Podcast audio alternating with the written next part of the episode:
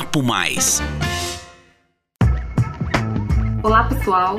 Sejam bem-vindos ao 13º episódio do podcast Papo Mais, uma produção CISP, a Central de Informações São Paulo. Aqui você confere tendências e reflexões sobre economia, mercado, carreira e inovação. Meu nome é Nadine e no episódio de hoje vamos falar sobre saúde mental e a importância de tomarmos decisões com foco no bem-estar psicoemocional. Durante as Olimpíadas de Tóquio, no Japão, a ginasta americana Simone Biles optou por deixar competições por questões de saúde mental. A atitude chamou atenção para o tema, que no Brasil tem índices preocupantes. Em 2019, a Organização Mundial da Saúde, OMS, apontou que mais de 18 milhões de brasileiros tinham algum grau de transtorno de ansiedade, o que tornava o Brasil o país com maior índice de ansiedade no mundo.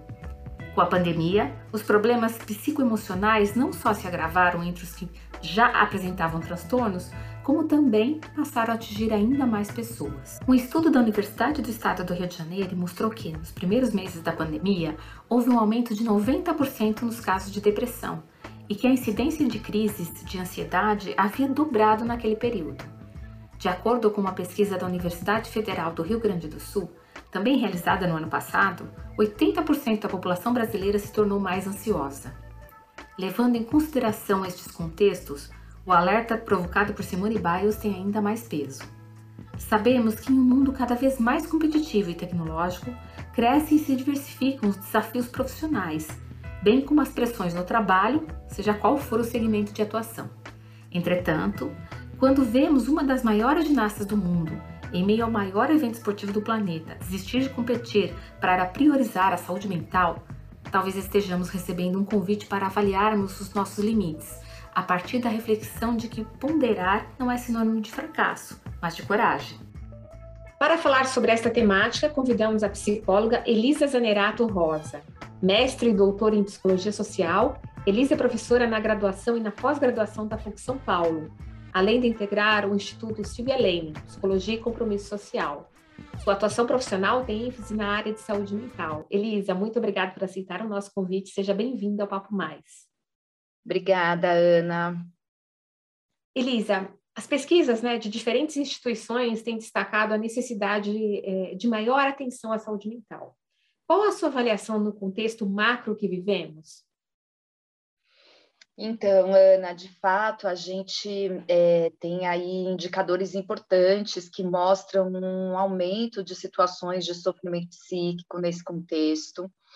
É, e isso tem a ver com muitas condições desse momento, né? Acho que talvez inicialmente a gente possa falar da própria pandemia, que é a que todo mundo diretamente associa e associa corretamente essas situações de crise, de sofrimento psíquico. E isso tem a ver com muitas coisas, né? A pandemia, ela instaurou uma situação completamente nova para a população, uma, uma condição que a gente desconhecia, né? A gente não tinha vivenciado historicamente nada parecido com isso. E uma situação que exigiu, que é, colocou muitas mudanças na nossa realidade. As nossas vidas foram totalmente transformadas, assim, do dia para a noite. É, do modo como a gente organiza o trabalho, é, do modo como as nossas relações estavam estabelecidas, o nosso cotidiano, é, e tudo isso permeado por um sentimento de, sentimento de medo, de insegurança, né? Então, sem dúvida, a pandemia instaura condições que são condições que produzem, é, impactam a nossa saúde mental.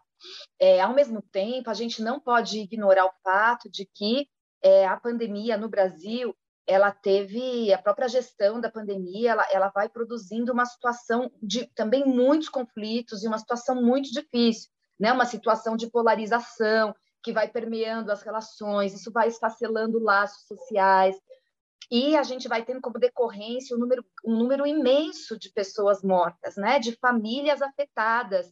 É, e, e diria que a gente vive, portanto, uma situação de luto coletivo nesse momento, que também tem um impacto importante à saúde mental, e um luto coletivo que é pouco reconhecido, elaborado, respeitado, na medida em que a sociedade também tem um apelo para siga a vida, é preciso seguir, é preciso continuar, né? Então, essas são condições que afetam por demais a, a saúde mental da população. E, para terminar, queria dizer que a gente nunca deve olhar a pandemia isoladamente. A pandemia, acontece no Brasil e ela é gerida no Brasil em meio a um contexto de profunda crise econômica, social e política. Então, a pandemia ela vem acompanhada de uma piora significativa nas condições de vida da população que não se explicam só, que não se explica só pela pandemia. Né? A gente tem hoje 59% da população numa situação de insegurança alimentar. A gente tem hoje um índice de desemprego altíssimo, né? o maior de muitos anos. Então, a gente tem, a gente tem um retrocesso de políticas públicas que garantiam uma, uma, uma condição de proteção social à população. Então, é, a gente tem uma série de condições que afetam amplamente a população. Mesmo as pessoas que não estão lá diretamente precisando pegar sua bicicleta para entregar o iFood para poder comer amanhã, né? elas são afetadas por essa totalidade. Porque é isso, a gente vai no centro da cidade ver uma cidade ocupada por barracas, por pessoas em situação de rua. Então, a condição coletiva, né, a condição de pobreza que se acirra, a condição de desproteção social, ela vai tendo impactos na nossa condição de vida. E isso vai afetando a nossa saúde mental. Então, a gente tem aí uma, uma, um momento é, muito complexo e difícil na sociedade brasileira, e a gente não pode ignorar os muitos efeitos que isso tem no sofrimento, no modo como as pessoas estão afetadas e estão sofrendo. Isso tem que ser olhado com atenção, né? Isso também pela, por políticas públicas, é, é, o que eu vejo na sua fala, que a gente tem que ter uma atenção é, é nesse, nesse contexto macro que está acontecendo. Exatamente, exatamente. É fundamental a gente não ignorar os efeitos desse contexto, né? No sofrimento das pessoas, e isso implica também a gente pensar que respostas a gente vai dar com saúde mental é que políticas de saúde mental a gente vai ofertar para acolher essa população impactada, porque a gente corre o risco de tratar tudo como doença mental, né? De dizer que nós temos uma quase que uma epidemia de doenças mentais, é, de individualizar as questões das pessoas, é, de produzir amplos processos de medicalização dessa população afetada. Né? Nós já somos uma população que recorre a essa re resposta medicamentosa como uma resposta imediata, enfim. Então, a gente corre risco de acirrar isso sem olhar, é, é, sem acolher, sem ouvir, sem entender do que, o que está afetando as pessoas, né? E, e, promover ações, promover formas de cuidado que permitam uma restituição coletiva dos laços sociais, de outras formas de viver em sociedade, então, é isso, a gente precisa, nesse momento, de políticas de saúde mental que apostem nessa via de acolhimento do sofrimento das pessoas é, e de construção pelos territórios, pelas comunidades, né? de outras formas de organização da vida, de enriquecimento dos laços sociais para o enfrentamento coletivo dessa situação o Brasil, na verdade, assim, até nessa nossa conversa, né? O Brasil está tá evoluindo nessa questão de vacina com a pandemia, mas nós vamos ter um outro problema aí estabilizando essa questão é, da pandemia, um outro problema de saúde que é a saúde mental, né? Eu acho que isso ainda nós vamos ter um grande período pela frente para enfrentar, não é isso? Sim, a gente costuma falar, né, no campo da saúde pública, das muitas demandas aí que impactam a saúde coletiva, que são as demandas pós-Covid, vamos dizer assim. É, e é isso, vamos ter é, controlada a crise sanitária, nós vamos ter os efeitos, os desdobramentos da crise sanitária, é, dos impactos que ela deixou, em muitas condições, né? As crianças que vão retomando as aulas e os efeitos que a gente vai encontrando na sala de aula, desse período de isolamento, de aula online, né? É, as mudanças que aconteceram no mundo do trabalho, que nós não sabemos que desdobramentos vão ter. Não é verdade que nós vamos apertar um botão e vamos voltar para a vida que a gente tinha antes a realidade ela continuará, ela vai incorporar parte dos processos que a gente viveu e vai se reconstruir. Então, os desafios continuam. E daí, nesse sentido, uma das demandas pós-Covid é a saúde mental. Nós temos percebido nos serviços de saúde e nos serviços de saúde mental que a gente tem muitas expressões disso. Né? Os efeitos do isolamento, é, da ruptura dos espaços de encontro, de convivência nos, nos processos de desenvolvimento das crianças e dos adolescentes, por exemplo. Né? Isso coloca uma série de demandas de saúde mental que a gente corre risco de ficar patologizando essas crianças, é, ao invés de entender que elas estão refletindo uma outra história de vida que elas viveram, diferente daquela que a gente tinha até então como parâmetro, como referência. Né? A gente tem a condição, por exemplo, o impacto nos trabalhadores da saúde. né, que tiveram aí na linha de frente esse tempo todo sobre uma situação de crise, de tensão.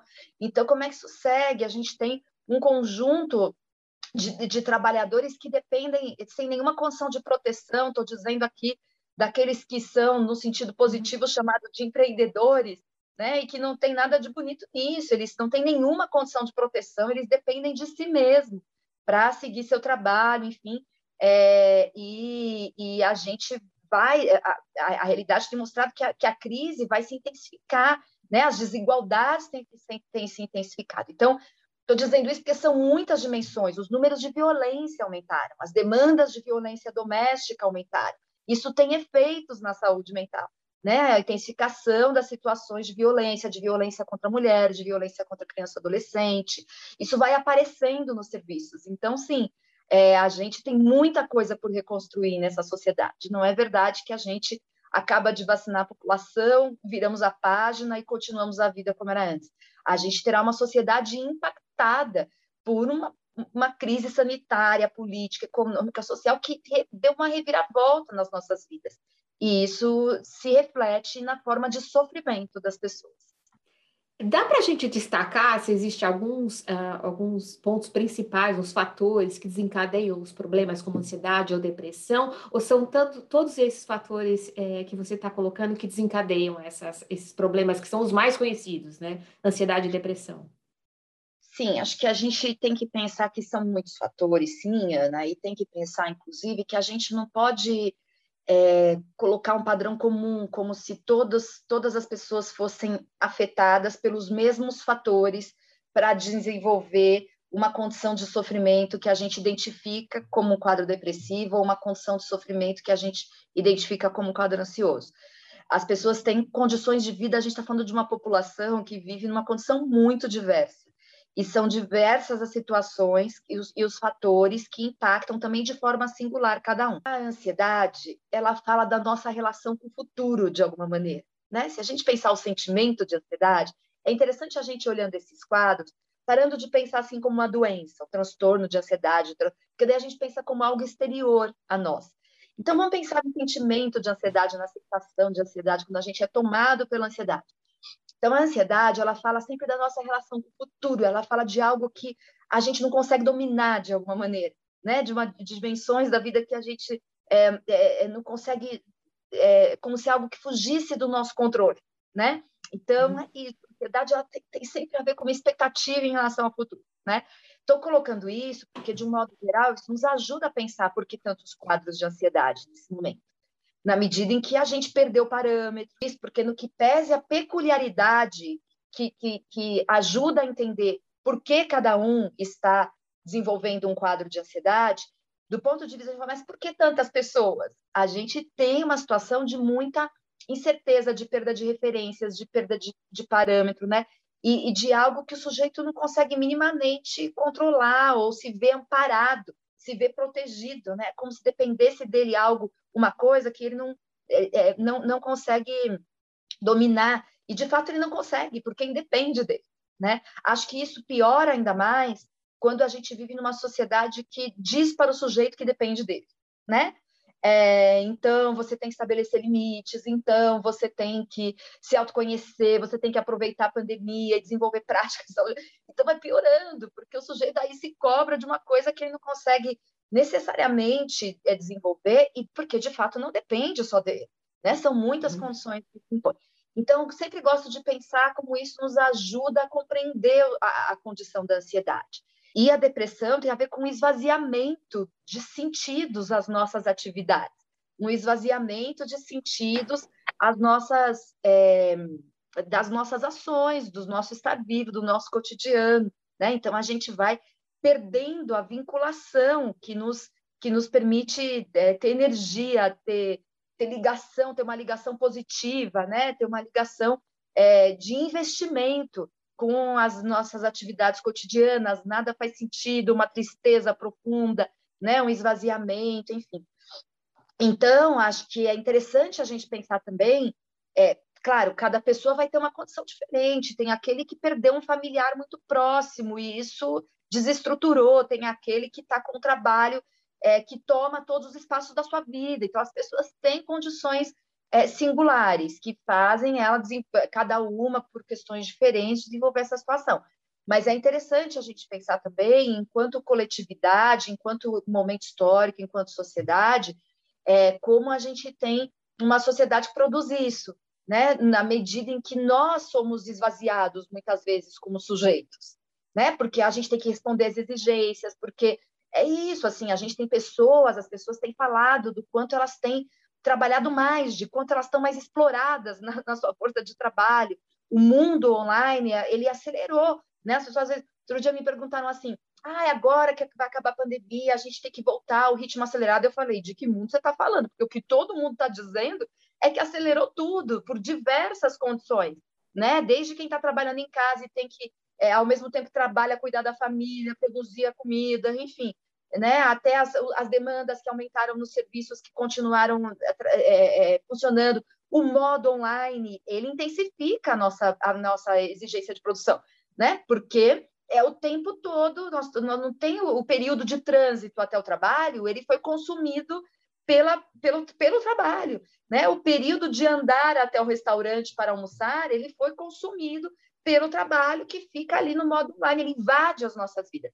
Então, eu estou dizendo isso porque nós somos, o sentido da nossa existência vai sendo consumido e nós vamos nos esvaziando, e isso tem a ver com o sendo tomado por depressão.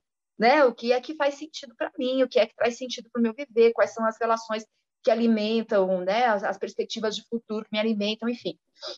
Então, acho que a gente tem condições hoje que ajudam a gente a entender isso, né? Uma sociedade absolutamente acelerada, claro que as pessoas estão ansiosas, né? A gente tem uma, uma sociedade acelerada, né? E uma sociedade acelerada é, que, que coloca, que nos deixa muito desprotegidos e que, ao mesmo tempo, diz que depende de nós. Isso é produtor de ansiedade, né? É uma exigência permanente e contínua é, de, de, de capacidade de produção, de produtividade, de eficiência, enfim. Né? Você depende de você mesmo, né? A sociedade dos likes, você é eficiente, você é maravilhoso, você produz reconhecimento, enfim. E, e é isso. Então a gente tem sujeitos desprotegidos, a gente não tem uma referência de proteção na coletividade. É como se tudo dependesse só de nós. É, e isso vai nos esgotando e, ao mesmo tempo, nos colocando numa situação de incerteza muito grande, né? Então, isso tem a ver com essa questão é, da, das situações de, de estarmos tomados por ansiedade, por depressão, isso é uma, uma epidemia, né? Isso fala da vida que estamos vivendo, essa é a vida que nós vivemos. Já era um pouco acelerada antes da pandemia, que foi agravada com esse cenário, né? Muito Exatamente. agravada, eu acredito. Não é uma coisa que se inaugura. A pandemia não inaugurou nada, eu costumo dizer isso. Ela inaugurou muito pouco o que a gente vê na pandemia é uma intensificação de problemas, de questões que existiam na nossa vida em sociedade, né? E para a pessoa que está vivendo tudo isso, né, para nós, para todos nós, é possível diferenciar o momento de dificuldade de um quadro de transtorno que a gente tem que procurar realmente ajuda de um profissional? Dá para diferenciar? Sim, isso é super importante. Até porque a gente é, como, como a gente vive nessa sociedade que exige de nós estar bem, que exige de nós eficiência, enfim, a gente muitas vezes não convive bem com o estar triste, com o não estar bem, e a gente tende a rapidamente categorizar isso como uma patologia, né? É, então, acho que tem uma é, é, é importante diferenciar, e ao diferenciar é importante reconhecer que está tudo bem estar triste, é, está tudo bem olhar e falar assim, minha saúde mental não está no seu melhor, entendeu? Não precisamos estar e não devemos, e eu diria que não é possível que neste momento da história a gente se olhe e fale assim, estou ótimo, minha saúde mental está plena, né? Não é possível a gente dizer isso nesse momento da história. Então, estou é, colocando isso em primeiro lugar, a gente poder ter generosidade, não sair categorizando o que a gente está sentindo imediatamente como um quadro grave, um quadro patológico, e entender assim: é normal estar triste nesse momento, é normal estar ansioso e inseguro nesse momento. Em primeiro lugar, a gente precisa desse pacto coletivo, de generosidade em relação ao que a gente está sentindo e em relação às fraquezas e às fragilidades dos outros. Né? A fissura de que a gente tem que colocar um break na fissura de que precisamos estar bem. Né? É, vou dizer, usar o poeta aqui para dizer assim: a tristeza é senhora neste momento. A tristeza é senhora e a gente, porque faz parte da sociedade que cobra a produtividade, temos que estar bem, temos que estar ótimo, tá, né? Então não está bem, estamos de luto, estamos inseguros, estamos com a vida revirada, está difícil, estamos com medo, né? Não sabemos o que vamos construir. Aí, é, o, esse todo é, reconhecer isso já nos ajuda a diferenciar que não é assim tomado pelo sentimento de dizer estou com um quadro grave, né? Quando que a gente identifica que esse quadro é grave? A gente identifica que esse quadro é grave quando esse sentimento é totalizante na sua vida. O que, que eu estou querendo dizer de um sentimento totalizante? Quando ele é paralisador, quando você é, tem ali uma tristeza que é, paralisa tudo, né? Que você não consegue manter atividades, se vincular com atividades, diversificar vínculos, diversificar sentimentos. A mesma coisa a ansiedade. Gente, não tem nada que possa nos deixar mais ansioso do que ficar loucamente querendo controlar a ansiedade, né? E daí a gente produz mais ansiedade. Então, é isso. Vamos segurar, vamos olhar e ser generoso com a nossa ansiedade, dizer, aguento você um pouquinho. Mas quando a gente percebe que a gente precisa de ajuda, que a situação está grave, quando esse sentimento, esse quadro de ansiedade, ele, ele nos impossibilita de seguir as outras atividades, né? Quando a gente é tomado por aquilo e nem consegue diferenciar de uma situação onde essa ansiedade nos paralisa, onde essa ansiedade nos impede de seguir as atividades cotidianas, nos impede, inclusive, de diferenciar o que a gente está sentindo, é, nos, nos, incapacita né, é, é, para é, é, viver as situações de vida, enfim.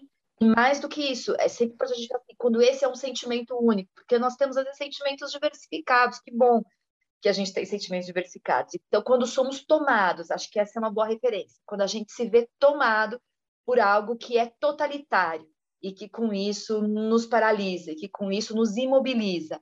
É, então, acho que essa é uma boa referência para a gente diferenciar e poder, então, é, buscar quem possa nos ajudar, né? buscar apoio é, para enfrentar essa situação.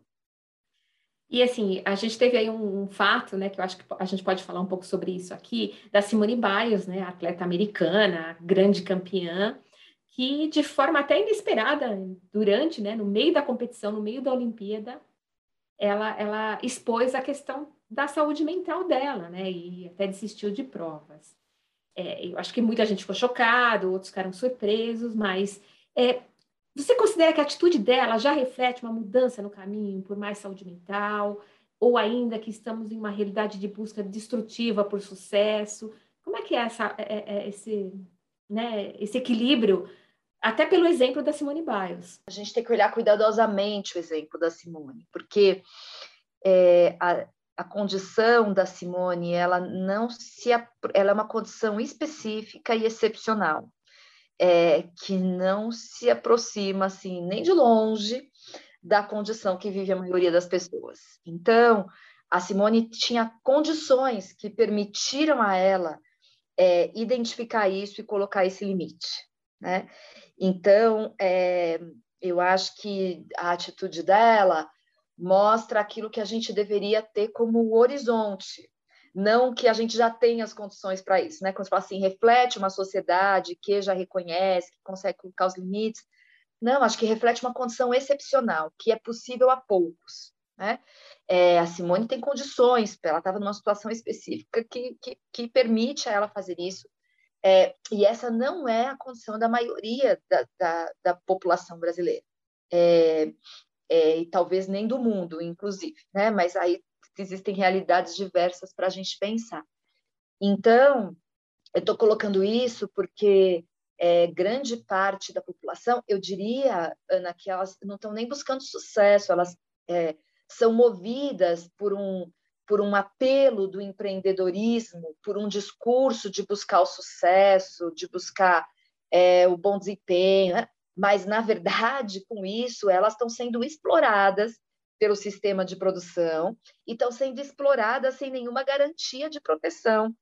Então, é muito difícil a gente, a gente dizer, é, exigir também que essas pessoas, exigir que, que dependa dessas pessoas colocar o limite, entende? Porque a gente está falando de pessoas que é, não tem saída para colocar o limite. Muitas pessoas não têm saída para colocar o limite, né?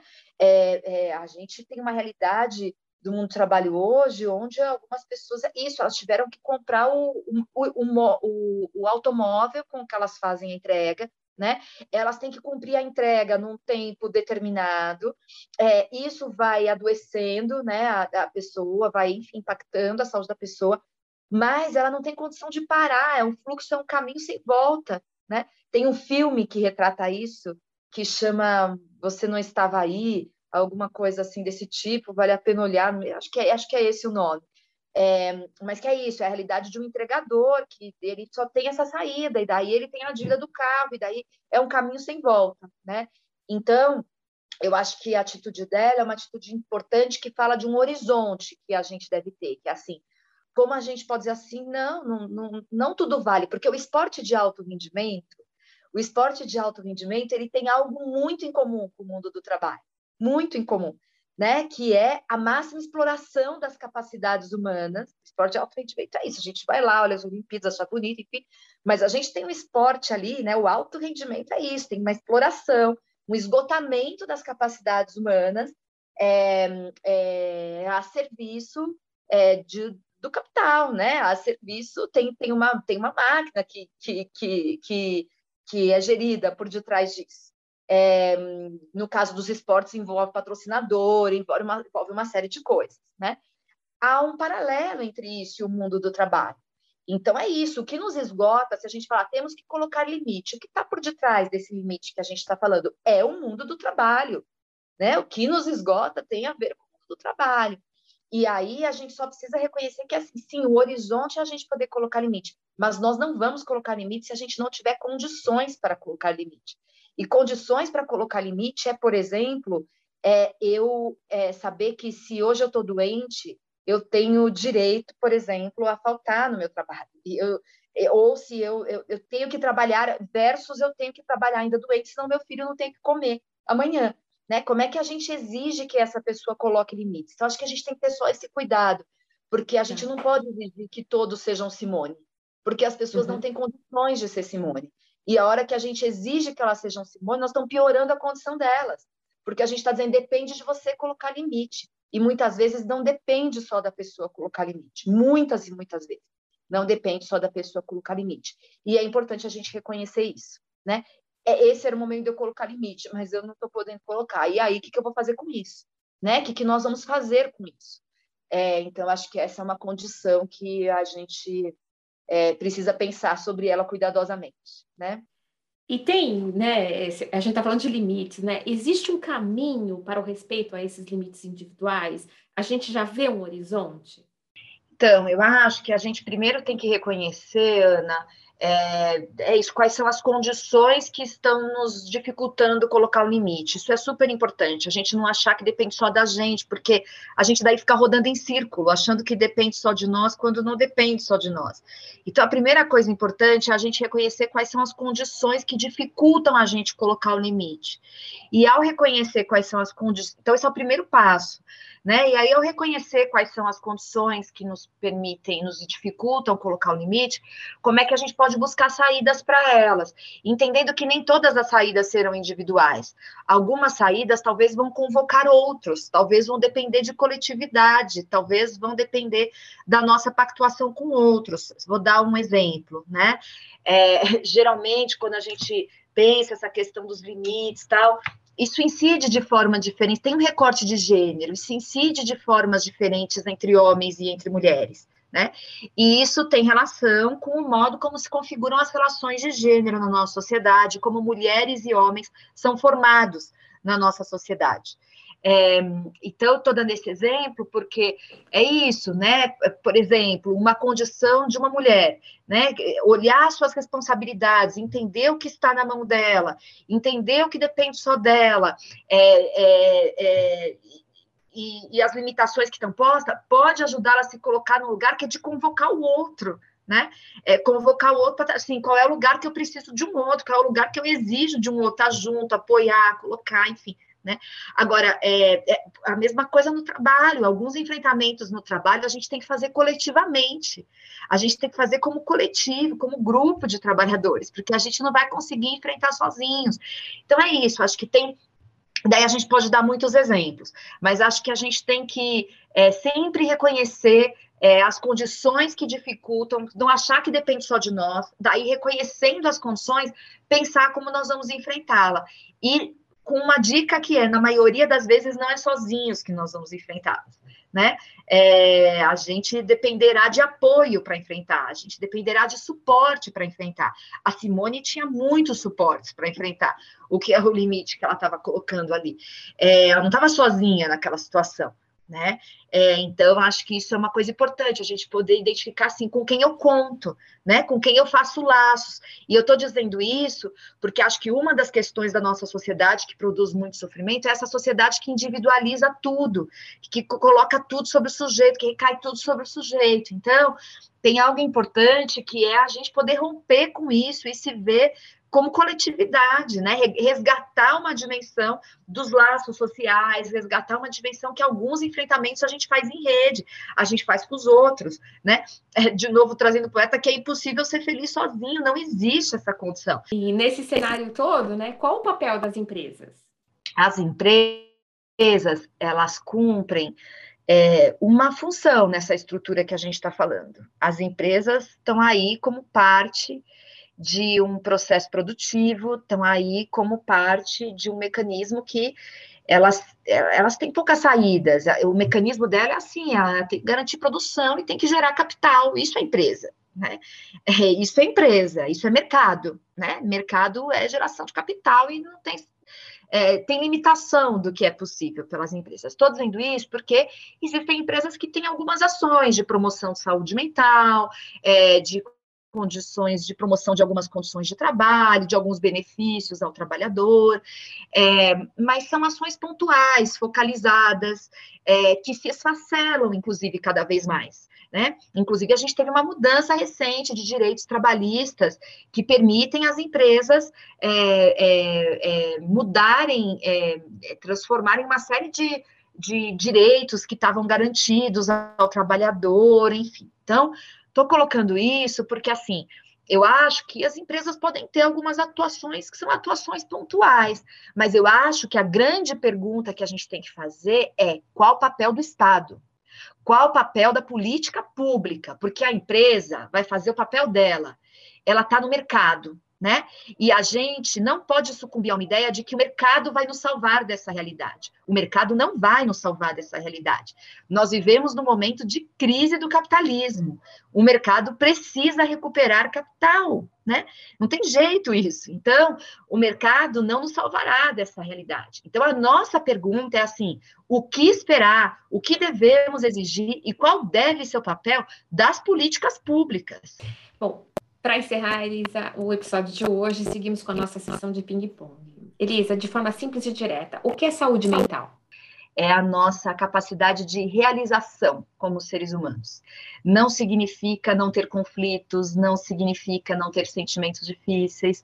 Na nossa, no nosso processo de realização como seres humanos, a gente tem conflitos, tem sentimentos difíceis, mas a saúde mental é a gente poder é, se ver como sujeitos, olhar para a nossa vida e se ver como sujeitos que está produzindo algo que, que faz o mundo acontecer, reconhecido como um sujeito que tem uma singularidade, mas que é parte desse mundão. Assim. Então, eu diria que isso é saúde mental, é a gente se realizar como ser humano. Realização não é felicidade plena, é, realização é a gente se ver em movimento, é a gente se ver produzindo o mundo que a gente vive. E, ao mesmo tempo, a gente vê que a gente está produzindo uma história individual, singular, ao mesmo tempo que a gente está produzindo coisas nesse mundo. Né? Isso que eu chamaria de realização. E como prevenir, né, é, os transtornos, ou como prevenir, né, para a gente chegar a essa saúde mental, para a gente garantir a saúde mental? É, diria numa frase que é a gente coletivamente buscando melhores condições de vida é, não achar que a gente vai ter individualmente respostas ou, ou soluções para a nossa condição de saúde mental. a gente previne saúde mental na medida em que a gente, é, como comunidade, como grupo, como sociedade, vive melhor. Qual o papel de cada um de nós nesse aspecto da saúde mental? Então, eu acho que tem um papel de cada, o papel de cada um de nós é a gente, nesse pacto coletivo, poder é, mais do que sair dessa cápsula individualizante de cada um por si e a gente poder é, é, compreender que é só no outro que a gente se fortalece, né? É só com o outro, é só como grupo, é só não, não existe um, uma saída individual para isso. Então, o papel de cada um de nós é buscar fortalecer as redes, é buscar fortalecer os laços, né? É buscar fortalecer as formas de apoio, é resgatar esse sentido coletivo, é, é olhar para o outro e poder mostrar para o outro assim, ó, sozinho você não sai disso, vamos sair juntos.